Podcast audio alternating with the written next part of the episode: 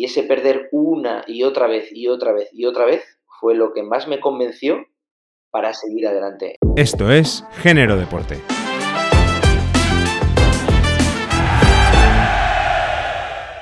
Bienvenidos a Género Deporte. Soy Javier García y quiero fomentar el desarrollo personal y profesional a través de la diversidad del deporte y en el deporte. Juntos aprenderemos estrategias y hábitos de las mejores personas del mundo del deporte y todo su entorno. Buscaré cuál es su motivación para superarse en cada paso y cómo fortalecen cuerpo y mente para que te sirva a ti en tu día a día. Únete a nosotros y descubrirás tu mejor versión. Miquel Unaune se define como deportista y competidor. De la natación pasó al curling y ha sido subcampeón del mundo de dobles mixtos en 2018. Una noche de confesiones, de historias de superación y de crecimiento que nunca termina. Miquel va aprendiendo de la vida, de marcarse objetivos difíciles pero realizables y de la perseverancia constante. Un trabajador incansable que busca superarse en cada nuevo reto, aprende de cada persona que se cruza en su camino y está abierto a explorar cualquier área de mejora que le permita competir contra sí mismo. Nos confiesa que sus mayores logros los ha conseguido sintiéndose parte de un equipo, mucho para reflexionar, muchas lecciones aprendidas en el camino y sobre todo teniendo presente que la belleza de la vida está en las rarezas que cada uno tenemos. Si quieres descubrir lo que me ayudó a preparar el episodio de hoy, únete a Objetivo Alto Rendimiento, mi newsletter semanal en www.generodeporte.com.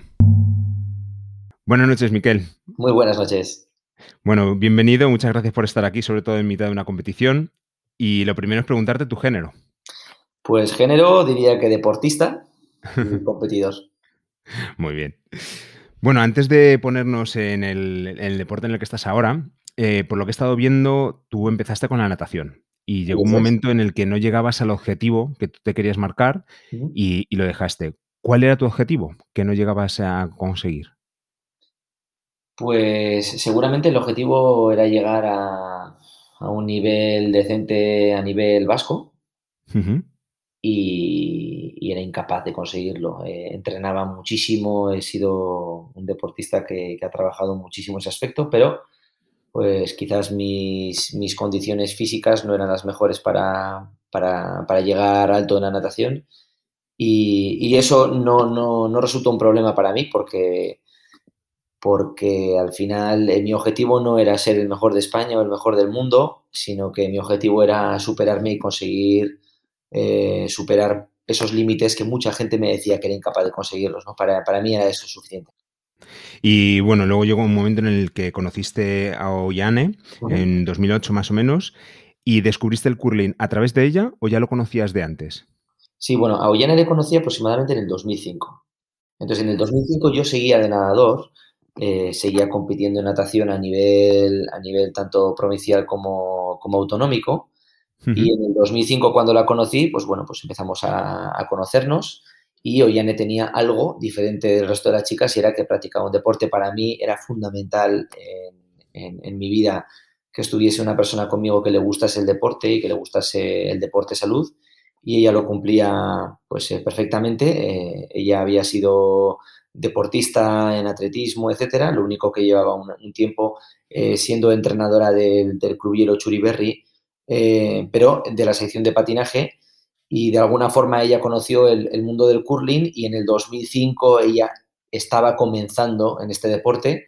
Al principio era completamente esporádico, pero en, los siguientes tres años hasta el 2008, pues poco a poco empezó a competir cada vez más, empezó a ir al extranjero, eh, competía en campeonatos de España, etcétera, y eso hacía que yo perdiese a mi chica durante los fines de semana. Y ahí es cuando entro yo con el tema mi historia no es, nada especial. ¿Y qué te enganchó una vez que empezaste, aparte de porque estaba ahí Ollane, qué te enganchó del curling?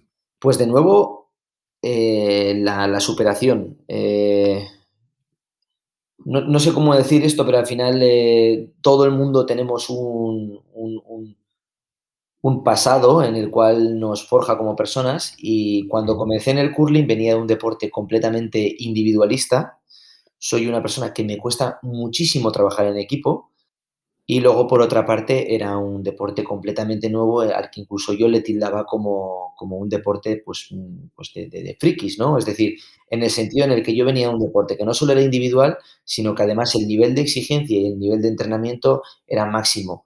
Eh, yo simplemente para conseguir una mínima de Euskadi tenía que doblar eh, dos veces al día, entrenar durante seis días a la semana, despertarme a la mañana, luego ir al gimnasio al mediodía y luego volver a entrenar a la noche y todo eso simplemente para ser un don nadie a nivel, a nivel cuando de repente llega un deporte en el que el individuo no es nadie, sino el colectivo, y encima luego, por otra parte, eh, es un deporte en el que solo se podía practicar los fines de semana y no todos los fines de semana.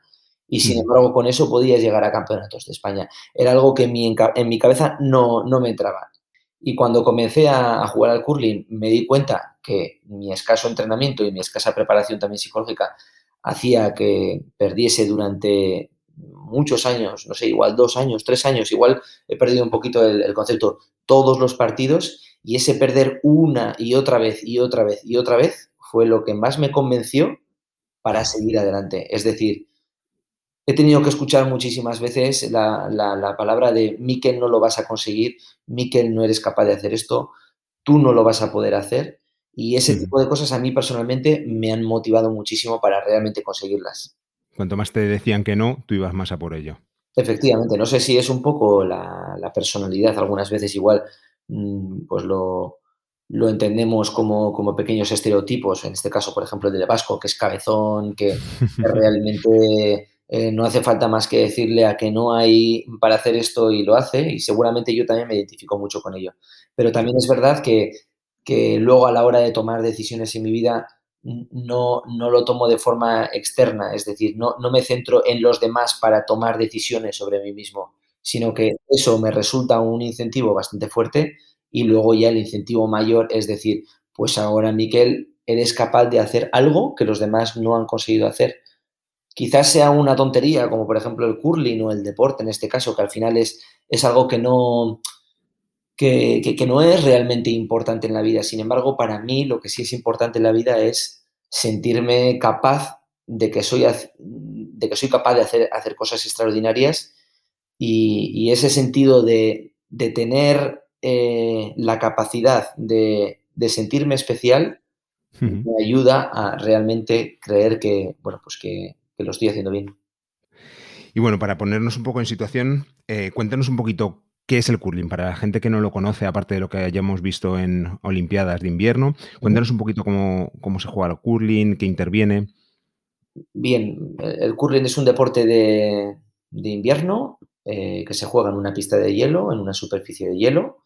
Es un deporte eh, olímpico, es decir, que se juega en los, en los Juegos Olímpicos de invierno y es un deporte predominantemente estratégico, donde sobre todo es importante el tema de la flexibilidad y el tema psicológico es, fundamental. Es un deporte donde imagínate que jugamos en una superficie que puede estar a menos 6 grados de temperatura, muchísimo frío, los partidos son muy largos, por lo tanto el, esfuerzo que hay que hacer no es quizás tanto anaeróbico o aeróbico, sino que es probablemente ese aguante psicológico junto con el cuerpo eh, para que realmente, como al final es un deporte de estrategia y de, y de precisión, esa precisión muchas veces se ve afectada por estos factores.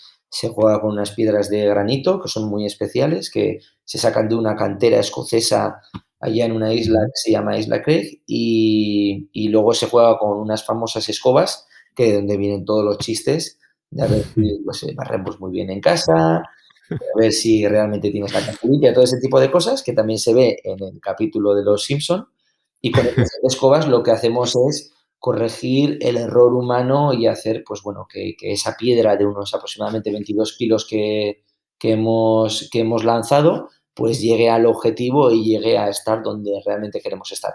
Al final, cada partido tiene aproximadamente entre 8 y 10 entradas, que serían como sets, y en cada entrada se juega, cada equipo juega 8 piedras en el caso del absoluto o algunas menos en el caso de otras modalidades y entonces, pues se echan de forma intercalada, los jugadores lo echan también de forma intercalada, hasta que realmente luego hay un recuento y se puede llegar a contar. Al final, mucha gente lo compara con el tema de la petanca, no tiene en absoluto nada que ver con la petanca, Sin embargo, a la hora de lo que es el eh, contar eh, las piedras de cada entrada o de cada, de cada set, sí que ese punto puede llegar a ser algo parecido, aunque no tenga nada que ver el deporte. Pero bueno, la gente se puede imaginar el que hay una diana y la piedra, en este caso, que está más cerca de la casa, pues cuenta, cuenta más que las demás y cuantas más seguidas haya de tu propio color, pues más puntos tienes en el casillero.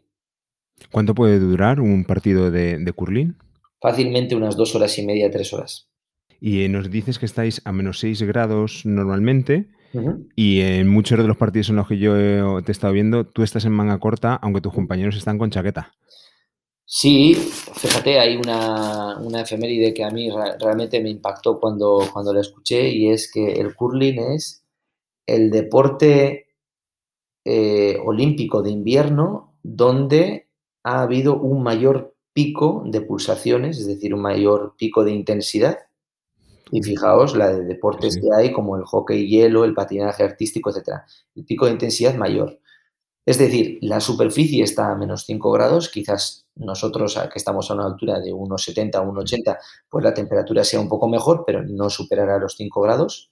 Y efectivamente, como dices tú, prácticamente yo en todos los partidos ando en, manga corta, porque especialmente pues eh, eh, soy o mi papel en el equipo es eh, no solo lanzar las piedras, que lo hacemos todos, sino especialmente luego también el tema de controlar el barrido y son momentos muy intensos. date cuenta que si en cada entrada mi equipo eh, echa o lanza ocho piedras y hay 10 entradas, significa que eh, tiramos 80 piedras. Por lo tanto, estamos hablando de ratios de un minuto y medio, dos minutos de descanso y luego 30 segundos de, máximo, de máximo rendimiento, así durante 80 veces en tres horas. Es decir, es un ejercicio que al final es muy intenso, aunque no parezca. Y volvemos otra vez a lo mismo. Puedes juntarte con unos colegas y irte a una pista de hielo y echar unas cuantas piedras y no pasar de los 80 latidos por minuto, pero una cosa es el deporte de competición y otra cosa es el deporte de alto rendimiento y otra cosa es el deporte de participación. Entonces, en el de participación, efectivamente, puedes irte con, una Fanta y pasártelo teta y necesitar estar abrigado con 18, con 18 jerseys. En mi caso, no, tengo esa necesidad. Bueno, y hay varios tipos de curling, de modalidades. Eh, cuéntanos un poco cuál hay y qué figura juega cada, jugador dentro de, esa disciplina. Bueno, por ejemplo, está la disciplina absoluta, que son tanto en el, eh, lado femenino como en el lado masculino, en el que en cada equipo hay cuatro participantes. Por lo tanto, e, en esta modalidad, en este caso, en esta disciplina, lo que, lo que ocurre es que, hay una persona que, lleva generalmente la estrategia del, del, partido. A esa persona se le llama skip. Luego hay otra persona que es el vice skip, que es una especie como de punto medio en el que cuando está eh, lanzando las piedras, este capitán es el que le sustituye en la casa. Siempre tiene que haber alguien en el otro lado de la casa para indicar. Date cuenta que estamos a una distancia de aproximadamente unos 45, 47 metros. Por lo tanto, eh, la perspectiva, además cuando estás agachado es aproximadamente, pues no sé, estás agachado unos 50 centímetros, pues la perspectiva a 45 metros no es nada buena. Y, y, el resto de participantes lo que hacemos es lanzar y barrer al mismo tiempo. Entonces, en mi caso, en mi equipo yo lanzo las, la quinta y la sexta piedra, eh, por lo tanto soy, digamos, el jugador número 3, pero sin embargo no estoy nunca en la casa y siempre lo que hago es barrer las piedras de mis compañeros cuando no las barro yo.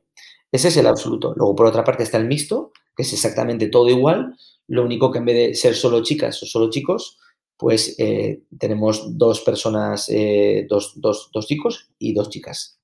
Y luego, por último, estaría la, disciplina eh, dobles mixto, que sería una chica, una mujer y, uno, y un hombre.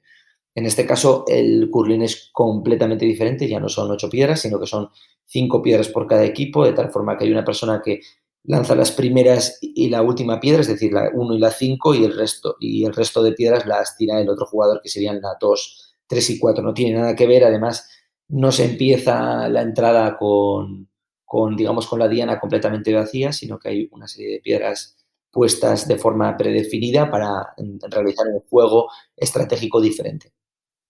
¿Y los jugadores van rotando todo el rato? Eh, ¿Cada uno eh, va a pasar por todas las posiciones o hay eh, puestos fijos?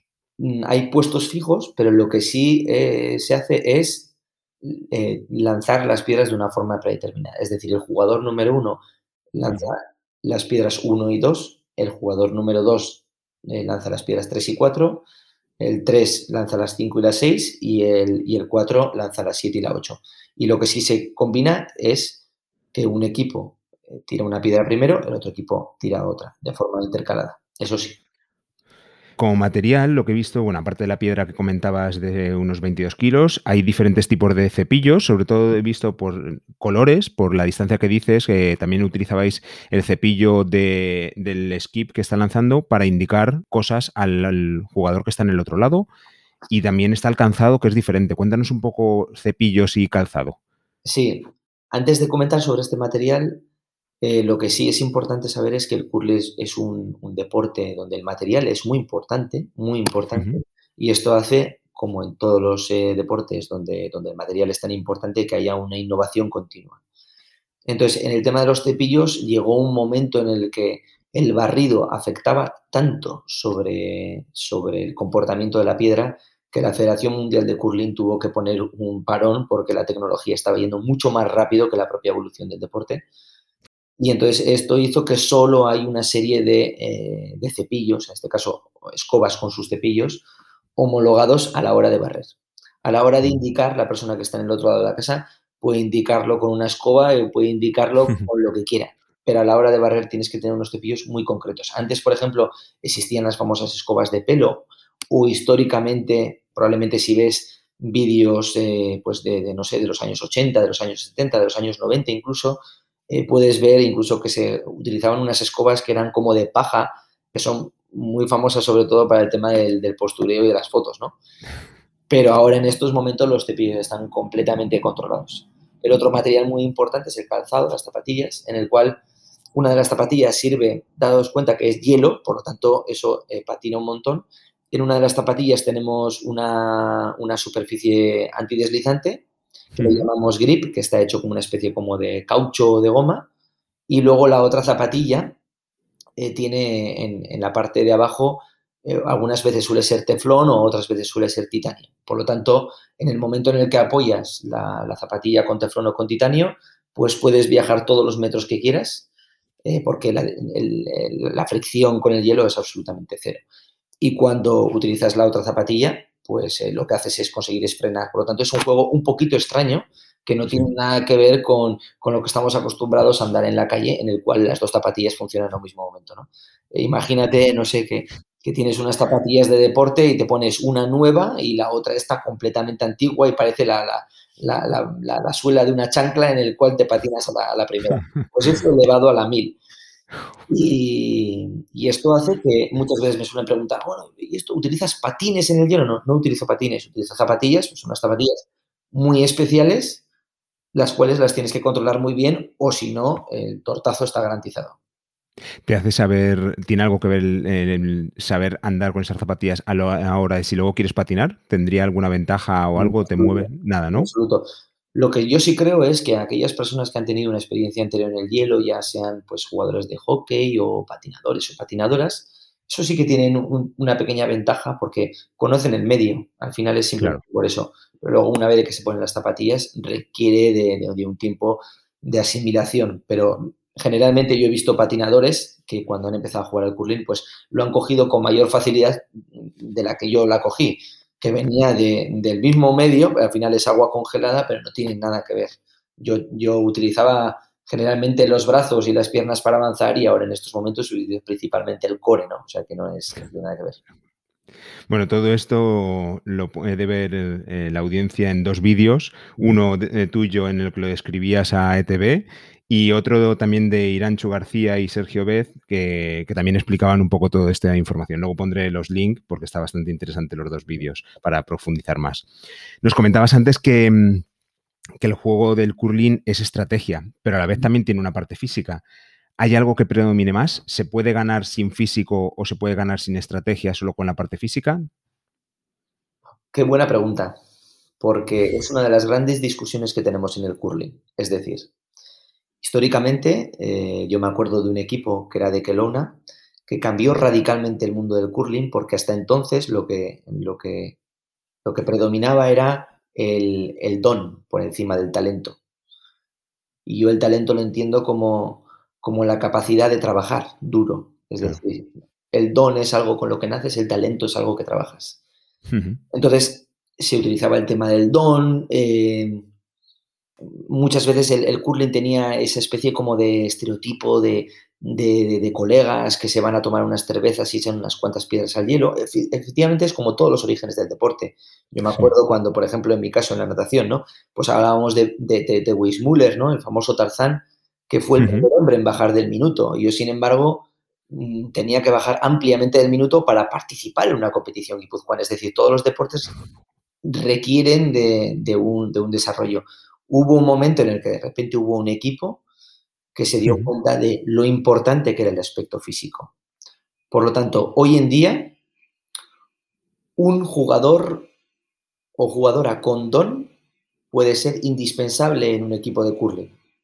Pero si no viene acompañado de otros tres eh, jugadores con un gran talento y con una gran capacidad de trabajo y con una característica o una, un trabajo físico muy importante, no llegará absolutamente a ningún sitio.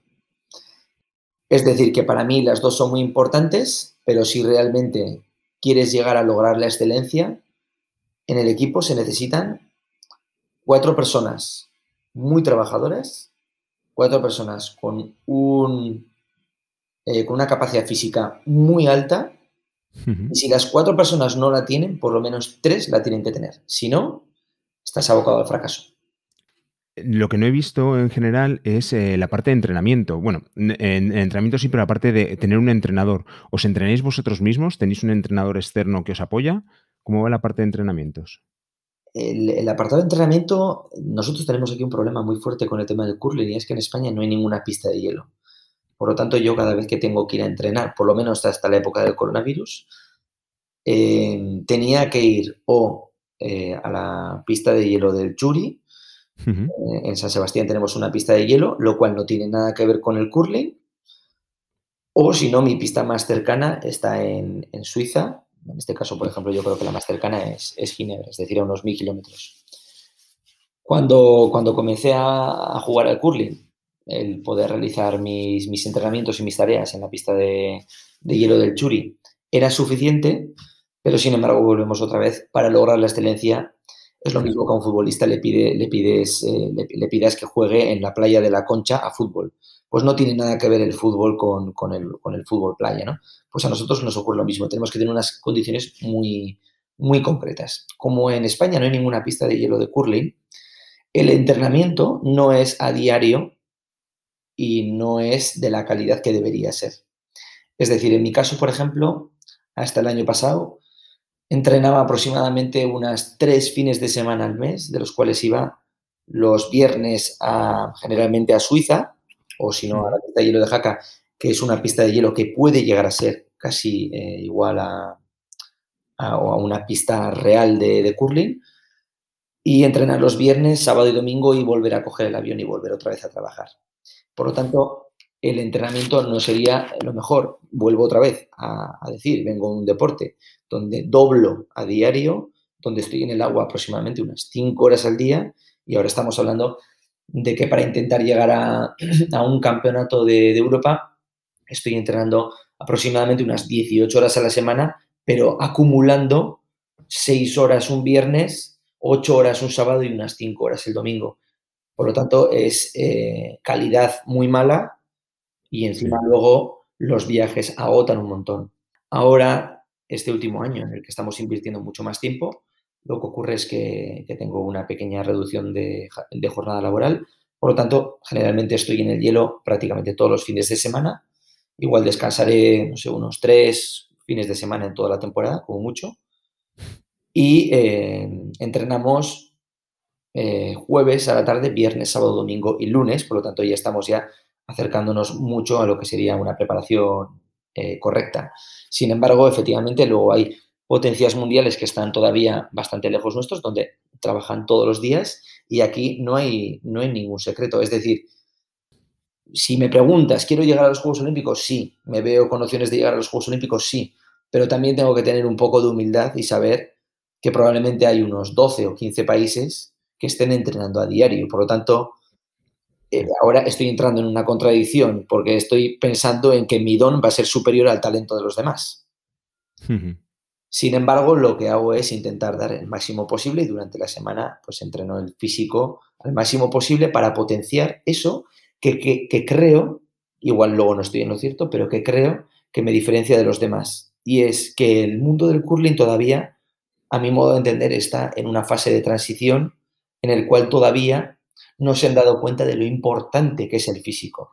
Por supuesto que hay países como Canadá, Escocia, China, eh, yo qué sé, eh, Estados Unidos, donde puede que, estén concentrados en esto, pero hay otros tantos países que a mi modo de entender, eh, igual ahora de repente cuando, cuando oigan mi audio van a decir que bestia el níquel, pero creo todavía que el apartado físico estaba por trabajar. Y como yo soy un trabajador nato, pues estoy eh, junto con mis compañeros y junto con mi pareja Ollane intentando eh, aprovechar este, este pequeño hueco que nos da el curling.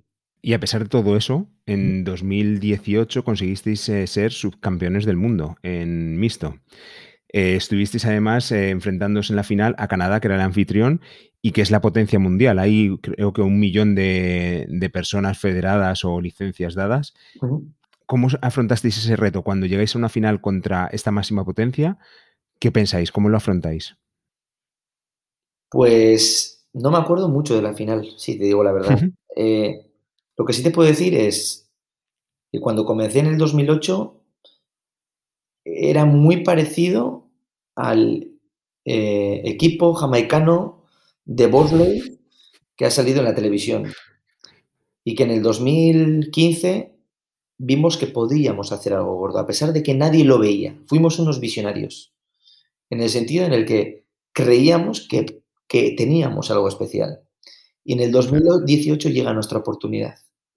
Empezamos poco a poco en un grupo complicado, ganamos un montón de partidos y nos clasificamos, creo que como primeros de grupo, frente a, países muchísimo más potentes como nosotros, como, como por ejemplo la República Checa pasamos de fase, ganamos a Alemania, que también era mucho mejor que nosotros, luego pasamos, llegamos a, semifinales contra una superpotencia como era Rusia, lo teníamos todo perdido, perdido. entramos con, con tal ilusión, con, con, tal falta de presión, porque lo teníamos todo, es decir, no teníamos nada que perder, tenemos el partido de nuestra vida contra, contra Rusia. Yo jamás he jugado tan bien como en una semifinal de un campeonato del mundo. Sin embargo, llega a la final y a mí me da la sensación que, la, que yo ya había hecho mis, deberes. Es decir, cuando, cuando nos marcamos objetivos, nos marcamos objetivos muy complicados, pero realizables, para que no llegue la frustración. Entonces, mi objetivo en el Campeonato del Mundo y junto con el de mis compañeros era pasar de fase.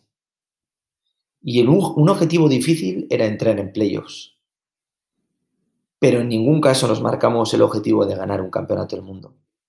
Bajo mi punto de vista, llegamos a la, final sin objetivo. Eso no quiere decir que no dimos el 100% nuestro.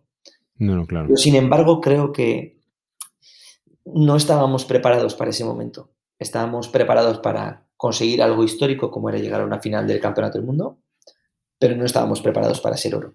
¿Cómo os prepararíais para llegar a ese momento así? O sea, mentalmente entiendo que es la parte que más eh, podría costar. ¿Cómo te tienes que preparar o en qué os eh, deberíais apoyar todo el equipo para prepararos y estar mentalmente concentrados en una final y ganarla? ¿Qué es lo que os faltaría?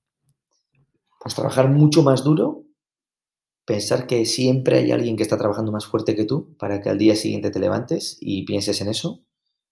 Y cuando veas que realmente estás mejorando y que estás dominando cosas que antes no controlabas, entonces reformular tu objetivo y decir, ¿es ser campeón del mundo mixto posible? Sí. ¿Es muy difícil? Sí. Pues entonces ese va a ser el objetivo. ¿Entre vosotros os ayudáis mentalmente o tenéis a alguien que os eh, apoya en la parte más mental de concentración, de focalizarse, de tener esa motivación constante? Nos apoyamos entre nosotros mismos, pero también tenemos una ayuda externa muy importante, en este caso especialmente Ollane y últimamente yo también, porque realmente estoy viendo la necesidad de trabajar este punto. Estamos trabajando con un psicólogo que se llama José Narruza, que es un, un psicólogo muy, muy, muy, muy, muy importante, especialmente aquí en, en Guipúzcoa y en el terreno nacional también, y nos está ayudando muchísimo a, controlar eh, todos estos aspectos, a disfrutar del estrés, o bueno, a disfrutar de la, de la presión, perdona, a enfocarnos en, en, la tarea, no enfocarnos en nuestros sueños, ni enfocar eh, eh, las cosas en qué es lo que queremos hacer, a controlar también nuestros, nuestros impulsos, a, realmente saber qué es lo que quiere nuestro, nuestro compañero de equipo, porque es fundamental eso también. Y a mí personalmente me están ayudando a, aprender eso que yo nunca había aprendido en, mi niñez, que era trabajar en equipo. he venido demasiado tarde a, entender esta, esta lección y me está costando muchísimo. Yo desde pequeño he sido una persona, eh, soy hijo único, eh, Luego después, eh, en mi niñez, era muy individualista, siempre he trabajado conmigo mismo más de lo, que, de lo que podría trabajar con los demás. Y luego cuando llegué al deporte, encima potencié todavía esto más. Imagínate, en el agua no puedes hablar con los demás. Te llegó a un deporte en el que, en el que eh, fíjate qué, qué curioso es que yo, que tan fuerte me consideraba, cuando todo lo hacía solo, no he conseguido nada. Y sin embargo, ha tenido que llegar este deporte para darme una lección de vida y darme cuenta que realmente mi mejor versión es cuando estoy en un equipo. Mis mayores éxitos han sido en equipo, no individual. Y sigo trabajando con ello. Pero ahora realmente estoy convencido que realmente si quiero ser alguien en la vida, necesito tener a alguien al lado también. Si no, va a ser imposible.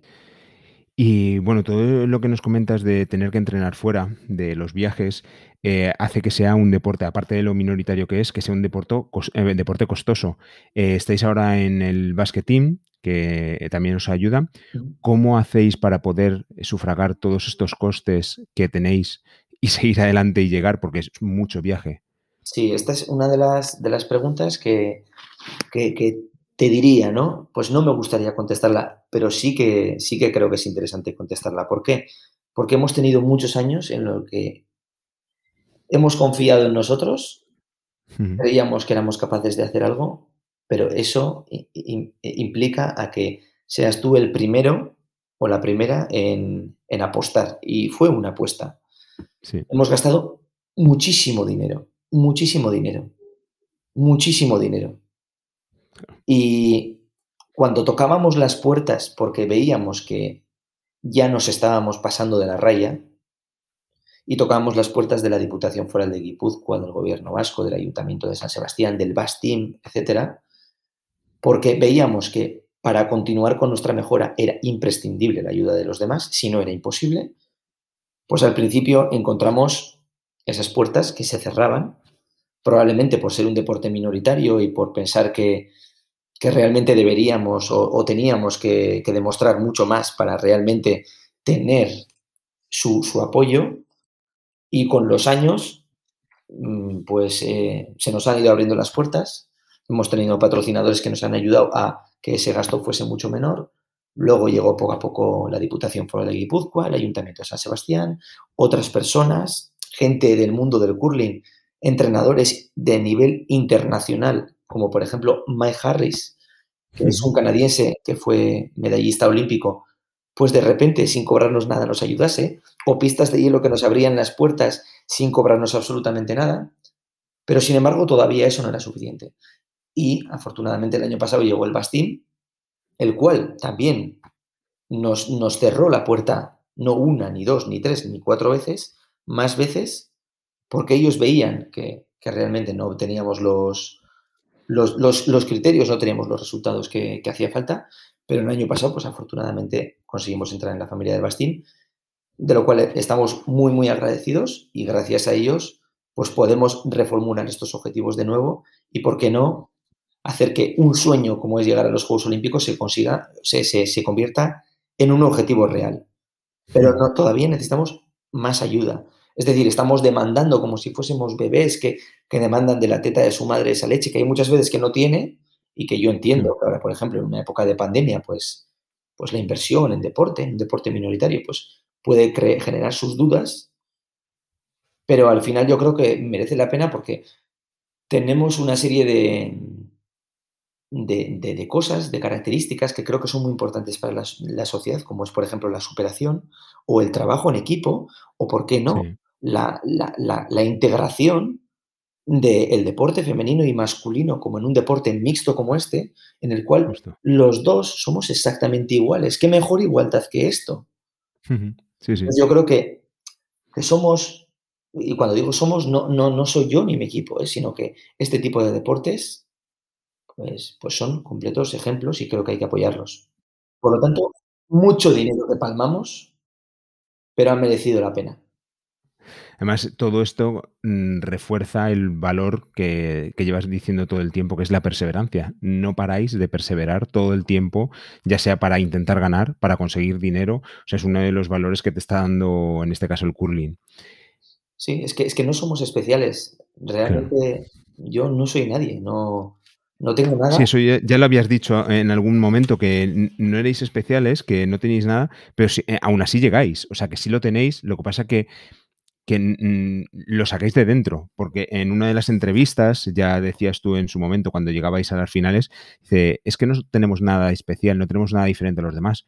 Bueno, si no lo tuvierais tampoco llegaríais. A lo mejor es esa perseverancia, ese esfuerzo, esa pasión que os une lo que os hace ser diferente. Por supuesto, es, es la, la sensación de necesidad de sentirte eh, competente. Y esa necesidad de sentirte competente, competente hace que tengas esa pasión, esas ganas de mejorar, esa capacidad de no rendirte nunca, esa resiliencia, llámalo como quieras, pero probablemente esa sea nuestra, nuestra fortaleza más grande.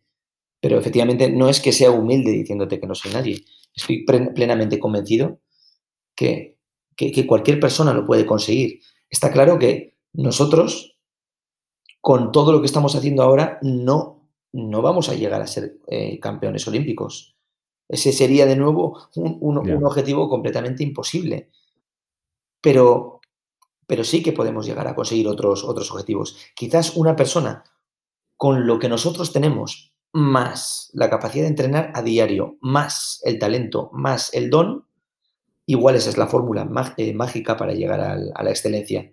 Sin embargo, yo llegaré a mi excelencia, que será mi tope, el cual he disfrutado durante mi camino y el cual el día que cuelgue las zapatillas, cuando cuelgue el teflón, pues realmente me sentiré completamente orgulloso de no solo todo lo que he hecho, sino de todo lo que he aprendido. Porque al final estoy aprendiendo todos los días.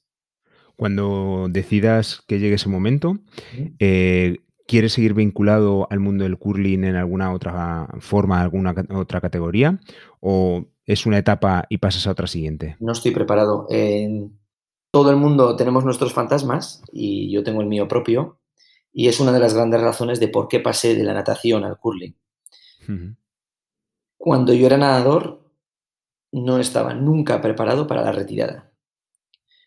Y cuando y cuando era nadador cada vez entrenaba más y mis resultados no me acompañaban, era muy, muy agobiante. Pero nunca estaba preparado para dejar de nadar. Era algo que, que marcaba mi vida, marca, marca mi personalidad. No, no, no, no concibo a un Mikel sin competir, cosa que es muy dura, porque solo entiendo mi vida en la competición. La entiendo de muchas formas, pero e, en esa también llega el, curling, al principio lo compagino todo junto, pero, pero llega un momento en el que el curling eh, requiere de, un sacrificio brutal y entonces es cuando dejo la natación. Pero al mismo, también, al mismo tiempo también me sirve como excusa para retrasar eso que me estaba pasando en la natación. Afortunadamente el curling es un deporte donde puedes estar hasta una edad mucho mayor. Y, sin embargo también ahora el curling con el desarrollo que está teniendo de lo que contábamos anteriormente en, aspecto físico, pues por supuesto yo eh, ya tengo una edad, en estos momentos tengo, tengo 38 años, físicamente estoy como, como un toro y creo que todavía puedo seguir varios años más, pero el final está ahí, ¿no? Y sin embargo, no quiero responderme a esta pregunta porque no estoy preparado, necesito competir. Y cuando hablo con amigos míos, eh, tengo un amigo mío que se llama Miquel Izquierdo, que es un preparador físico fantástico que trabaja en CrossFit Zurriola, en San Sebastián, y que es entrenador de Alex Anasagasti, que es un deportista de CrossFit que el año pasado fue a los Games. Y, hemos tenido charlas muchas veces de estas, en el que me ha abierto un poco la visión y me ha dicho que, que él ahora en estos momentos su objetivo no es, no es ser el mejor competidor, en este caso, por ejemplo, con 45 años que tiene, sino que el día en el que llegue con 80 años sea el mejor deportista con 80 años. Y quizás eso sea una buena retirada para mí, es decir, pensar que yo seguiré haciendo lo que tenga que hacer, seguiré compitiendo de una manera o de otra, y mi objetivo es ser el mejor del mundo con 80 años. Buen, buen objetivo, buen objetivo. Y en cuanto a qué es lo que haré, por supuesto creo que tengo que devolverle al curling todo lo que me ha dado. Lo que no sé es si lo haré como, como juez, si lo haré como entrenador, si lo haré como deportista de otra manera. Pero esa pregunta solo la responderé el último día. Hasta entonces no. ¿Qué tiene que suceder para que tú sientas que has triunfado? Más allá de ganar el partido o no, para que tú realmente sientas ese triunfo interior. No lo voy a conseguir nunca. Soy una persona con, con una insatisfacción continua eh, y por eso te digo que yo no soy ningún ejemplo de, nadie ni de nada, pero noto que siempre necesito nuevos objetivos, marcarme nuevos retos, por lo que desgraciadamente mm, siento que nunca voy a tener la sensación de decir eh, ya está, lo he conseguido. Sí que creo que voy a tener una satisfacción muy grande conmigo mismo porque realmente ahora me siento muy orgulloso de todo lo que, de todo lo que he conseguido, pero no solo en el terreno de curling, sino también en el terreno personal. Pero creo que todavía lo puedo hacer mucho mejor. Y por eso creo que, que que las dos cosas pueden ir de la mano sin, que reviente eh, la cabeza, ¿no? Es decir, me siento orgulloso, pero no, no, tengo todavía la sensación de he llegado a mi, a mi punto óptimo. Bueno, esperemos verlo poco a poco en más cosas porque seguro que no vas a dejar el deporte. No. Voy a pasar a otro, eh, otro tema que siempre menciono y en esto no sé si es una curiosidad o me he equivocado. Me ha parecido verte jugar curling virtual. sí. eh, bueno, hay un, hay un juego que está bastante bien eh, en, internet. Juego muy poco a los videojuegos porque realmente soy animal de calle, necesito estar Imaginaos cómo le he pasado durante la pandemia. Pero durante la pandemia los, amigos del club Barricada de Vitoria y de y de Pucherdá, pues tuvieron una idea maravillosa de acompañarnos en nuestro viaje espiritual del confinamiento y dijeron, pues bueno, vamos a organizar una competición virtual online. y, entonces en, mayo jugué una, competición, me lo pasé teta y, realmente conseguí olvidarme de, todo lo que el virus me estaba prohibiendo, ¿no? Que era eh, seguir con, con, mi vida normal afortunadamente he tenido una suerte como deportista de alto nivel a, recortar esos plazos y realmente no me puedo quejar en eso. La verdad es que he estado muy poco tiempo eh, con, esa sensación de agobio. Y esta competición virtual, pues, pues bueno, no se me dio mal del todo. y de muchos aspectos, algún partido gané. Sí, pero bueno, es lo menos importante. Y al final creo que es un una buena forma también de trabajar un poquito la, estrategia, porque en ese juego lo que consigues es llegar a ser mejor jugador de lo que eres en realidad. Por lo tanto, pues bueno, puedes empezar a, decir, bueno, mira, esto, estas cosas que, tengo en la cabeza, realmente luego en la realidad, si fuese tan bueno, las podría hacer. Y ahí es cuando te das cuenta que incluso la estrategia no la tienes bien, porque si no eres capaz de hacerlo en ese juego, imagínate en la realidad con un porcentaje mucho menor. claro, Oye, el, tema de la tecnología y el deporte cada vez va más. Antes lo comentabas incluso con el material y ahora con la parte esta tecnológica de eSports, que también se mete en el curling. ¿Cómo ves tú la evolución de la tecnología dentro del curling? Ya hay robot, he visto incluso robot que lanzan eh, la piedra. ¿Tú crees que va a cambiar la forma de jugar? ¿Va a mejorar? ¿Qué va a hacer la tecnología y el curling? Em, hay, creo que hay dos, dos, dos mm, como dos clanes, ¿no? No sé si decirlo clanes o grupos. Unos están los que defienden el curling como un deporte muy antiguo, porque realmente es, muy antiguo, y que, y que sobre todo defienden el tema de, de, las, de, las, de las clásicas eh, estructuras del propio deporte, ¿no? Incluso también a la hora de, entender el deporte como, un deporte que está por encima del propio deporte y que es más un, aspecto social en el que lo importante sobre todo es el espíritu del curling, que es una de las cosas importantes que tenemos que aprender los jugadores de curling. Y hay otro, otro grupo que defienden la innovación y defienden la, inserción de las nuevas tecnologías en el curling para hacerlo cada vez más competitivo. Yo soy más de esta, de esta segunda parte. Realmente estoy a favor de, las nuevas tecnologías y de, y de, hacer que el curling sea eh, un, un, deporte del siglo XXI, siempre y cuando mantenga su, su esencia. Por lo tanto, Creo que va a haber muchísima innovación en el tema de, por supuesto, en el, en el TV coverage, en, el, en todo lo que es la, la, media de radio, internet, de televisión, etcétera, de los propios eventos deportivos. Creo que va a haber una, una antes y un después en el tema de entender el por qué el hielo y una piedra de granito funcionan de una manera tan extraña, haciendo parábolas que van en contra de la física y creo que el barrido también va a ser absolutamente fundamental. Hay algunas veces que, estamos haciendo experimentos con el barrido porque todavía ni siquiera sabemos.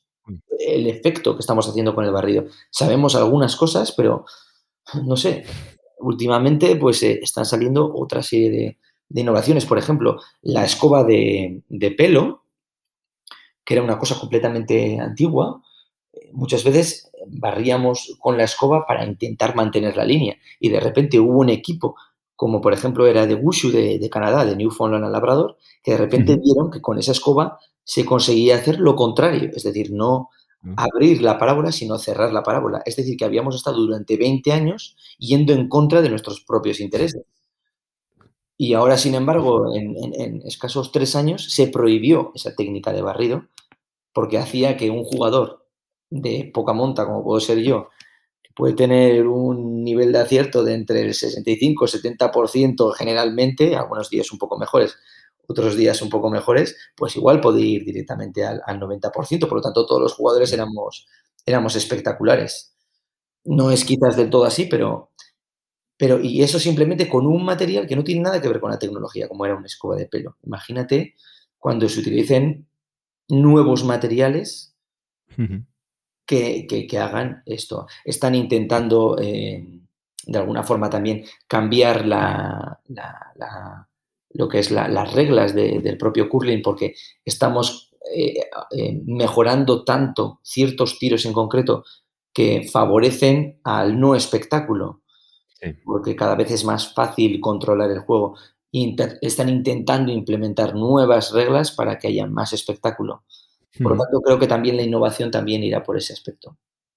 De hecho, eh, por esto que comentas del espectáculo, hay un documental en Netflix que se titula Perdedores, donde hay un capítulo especial del curling y hablan precisamente de eso, de un momento que tuvieron que cambiar las reglas porque se había vuelto aburrido. Consiguieron encontrar una brecha en las reglas y siempre ganaban. Bueno, no hacían que ganaran, si no me equivoco, que llegaban a empate, hacían que los otros eh, no ganaran y tuvieron que cambiar las reglas del juego. Es algo Sí, efectivamente, es, era un, juego en el que hasta entonces, eh, pues bueno, se utilizaba una estrategia y de repente este equipo se dio cuenta que, que si se convertían en deportistas excelentes en ciertos tiros, eran capaces de ganar absolutamente todos los partidos y tuvieron que cambiar la normativa, por el cual ahora actualmente casi es la que nos regimos, ¿no?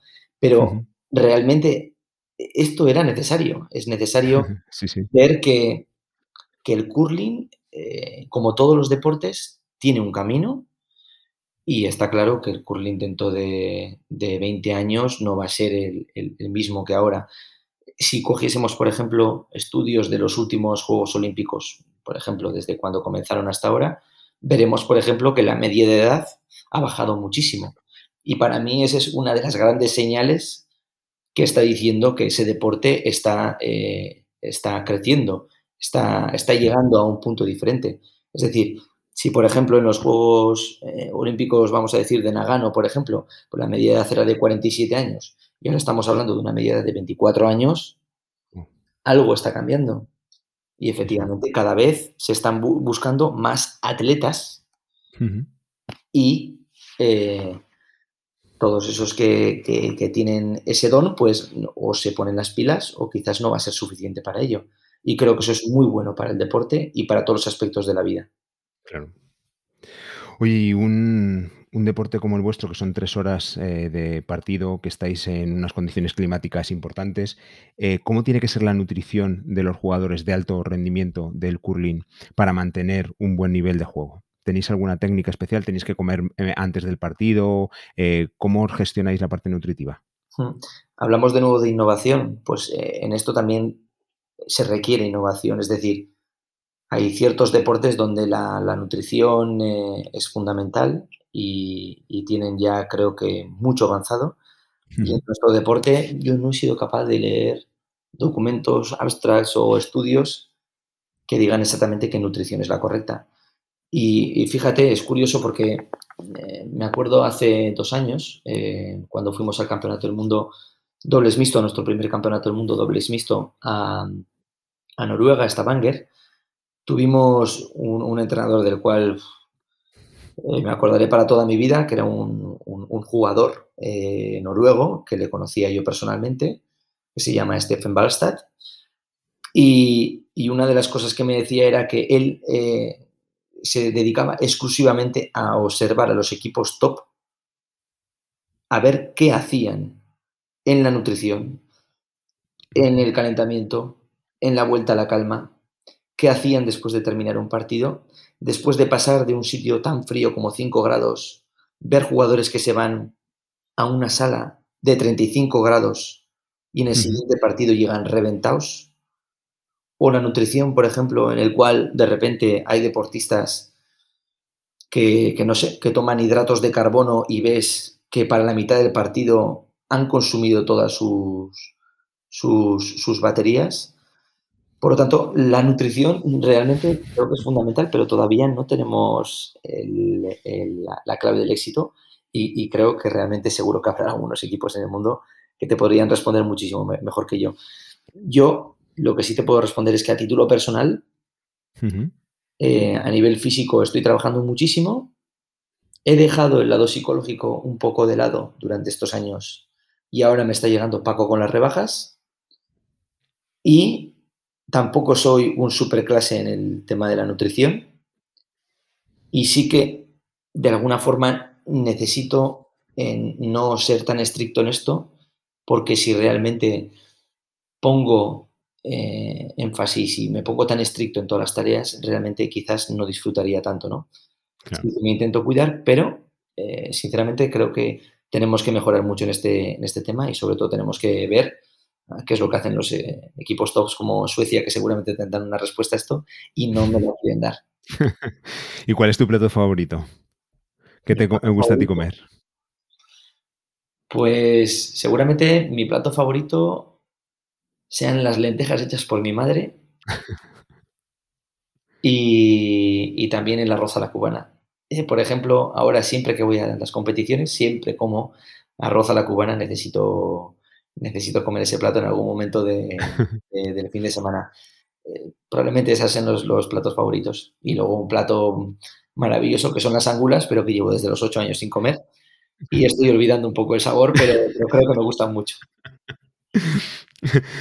bueno, ya vamos a ir terminando. Bueno, eh, quería que nos recomendaras si tienes algún libro, película, documental que, te haya servido de guía, ya sea en el curling o simplemente en la parte de competición. Aparte de vuestra película, ya he visto Compromis 50, una pequeña, uh, ¿cómo es? Una película documental sobre pequeños sueños, que se la recomendaré a todos los oyentes. Pero aparte de esta propia, eh, ¿tienes algún recurso que podrías recomendarnos?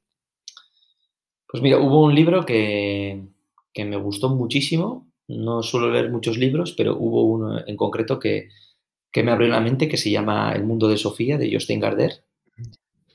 Eh, puede ser un libro muy infantil, pero creo que también es muy complejo y habla del mundo de la filosofía desde otro punto de vista. y, realmente me, gustó muchísimo y, recuerdo muchas cosas de, ese libro muchas veces en, en algunas cosas de mi vida, ¿no? De, de cómo hay miles de personas diferentes en el mundo, miles de formas de pensar y quizás todas ellas sean correctas. Lo único que cada uno tiene un, punto de vista diferente y probablemente estén mirando lo mismo de un punto de vista diferente. Y creo que eso, creo que eso para mí es, es fundamental. Soy una persona muy diferente a los demás con muchísimas taras, con, muchas fortalezas, pero eso no quiere decir que yo sea raro, sino que sea diferente. Y creo que, que por ejemplo, esto también, el, deporte del curling, en el cual hay 150 licencias en, España competitivas, que somos tan pocos, pero sin embargo, eso no quiere decir que seamos raros. Eso lo único que significa es que en la diferencia, en la, en la especialidad, en, las extrañezas está realmente la belleza de la vida. Y te recomiendo este libro porque realmente la belleza de la vida son, son los detalles diferentes de cada uno. Sí, era un libro que nos eh, obligaban a leer en filosofía, en, en BUB o en COU, no recuerdo. Hace mucho, la verdad, lo retomaré porque ya ni lo recuerdo, pero sí, sí, retomaremos el libro del mundo de Sofía. Te puedo contar que ese libro de filosofía me lo obligaron para poder pasar de curso. Eh, sacaba muchos suspensos cuando, cuando, era, cuando era muy joven. Y, el profesor de filosofía me dijo que por favor tenía que leer ese libro para, para, para aprobar la asignatura de filosofía. Y me acuerdo que comencé la lectura regañadientes y sin embargo cuando terminé la lectura me, me convertí en una persona diferente y, se lo agradezco a ese profesor de filosofía siempre, aunque ha creado un bicho un poquito raro, pero, pero creo que merece la pena. Bueno, y ya la última, uh, Miquel. ¿Cuál es la regla que te gustaría romper, que todavía no has roto dentro de, pues, de tu mundo competitivo, del mundo del curling? ¿Hay alguna, algo, un top, un techo que tengas que romper todavía? Y se hizo el silencio. Mira, he estado compitiendo contra los demás toda mi vida. Em, he estado peleando toda mi vida. He nadado eh, contracorriente para no sé si morir en la orilla toda mi vida. Por lo tanto, no quiero demostrar nada a nadie ni enseñar nada a nadie. Y lo único que quiero es eh, sentirme realizado conmigo mismo. Los demás y lo demás me da igual y no necesito romper ningún techo de nadie para realmente conseguir lo que, lo que yo quiero. Que es simplemente, pues, ser Miquel y que la gente, pues, vea que, que una persona normal consiguió algo extraordinario, aunque fuese muy raro. Qué bueno. Bueno, pues si has oído ya algún capítulo del podcast, sabes que lo último es pedirle un reto a los invitados. Nos tienen que retar, en este caso de momento a mí, cuando seamos más comunidad. ¿Qué reto en el mundo del curling me pondrías? ¿Qué tengo que hacer para sentir más el curling de cerca? ¿Qué reto me pondrías? Pues, ¿de dónde eres? De Madrid. De Madrid. Pues mira, te reto a ir a la pista de Valdemoro. Vale y ponerte unas zapatillas de curling, tirar una piedra y a ver dónde queda. Venga. Y después de eso te tengo que hacer una pregunta, y es si crees que con tres colegas tuyos más puedes llegar a los Juegos Olímpicos, porque estoy hasta los huevos de tener que escuchar a gente diciéndome, pues mira, nos vamos a juntar con cuatro y vamos a ir a los Juegos Olímpicos en tres años. Estoy hasta los huevos, porque me estoy sacrificando tanto que ya no puedo más con estos. Así que te reto a hacerlo y a que me respondas si realmente es fácil o no. Mira, tengo. Este podcast está. Se lo dedico especialmente a un compañero de trabajo que es el que me dijo cuando empecé esta aventura. Me dijo: Un día tienes que hacerlo de curling, porque a él le gusta mucho. Y el otro día se lo dije a una amiga. Digo: No sabes a qué me voy a entrevistar. El siguiente va a ser del curling. Y se, se emocionó. Dice: Es el deporte que más adoro. De hecho, llamó a su marido para decirle: ¿Quién crees que va a entrevistar Javier? Y le dijo a alguien de curling. O sea, lo tenía tan. O sea, que ya tengo dos, me falta un tercero y veremos a ver si llegamos a los Juegos Olímpicos. Pues nada, prometido, intentaremos eh, ir a Valdemoro y a ver qué podemos hacer con, las zapatillas. No tenés que no allí, pero conozco a una persona que me va a chivar que realmente habéis estado allí. No, no, haremos reportaje y te lo pasaremos, no te preocupes. Miquel, muchísimas gracias por tu tiempo, me queda claro que estás en el top de, este deporte. Y, no solo por ser deportista, sino por la calidad de persona. Muchísimas gracias. Pues muchísimas gracias a ti por dedicarme tu tiempo, que realmente también es, es muy, muy valioso. Hasta aquí el episodio de hoy. Tienes todas las notas en www.generodeporte.com. Si te gustó, compártelo en tus redes sociales y sígueme en Spotify, Evox o Apple Podcast y déjame una reseña de 5 estrellas. Y recuerda, si quieres recibir cosas interesantes que encontré durante la semana, únete a mi newsletter, Objetivo Alto Rendimiento. Un correo muy corto con 5 recomendaciones de artículos, vídeos, apps, libros, audios o sugerencias que me han hecho y que creo que te ayudarán a pasar un buen fin de semana o abrir una buena conversación. Únete en www.generodeporte.com. Muchas gracias.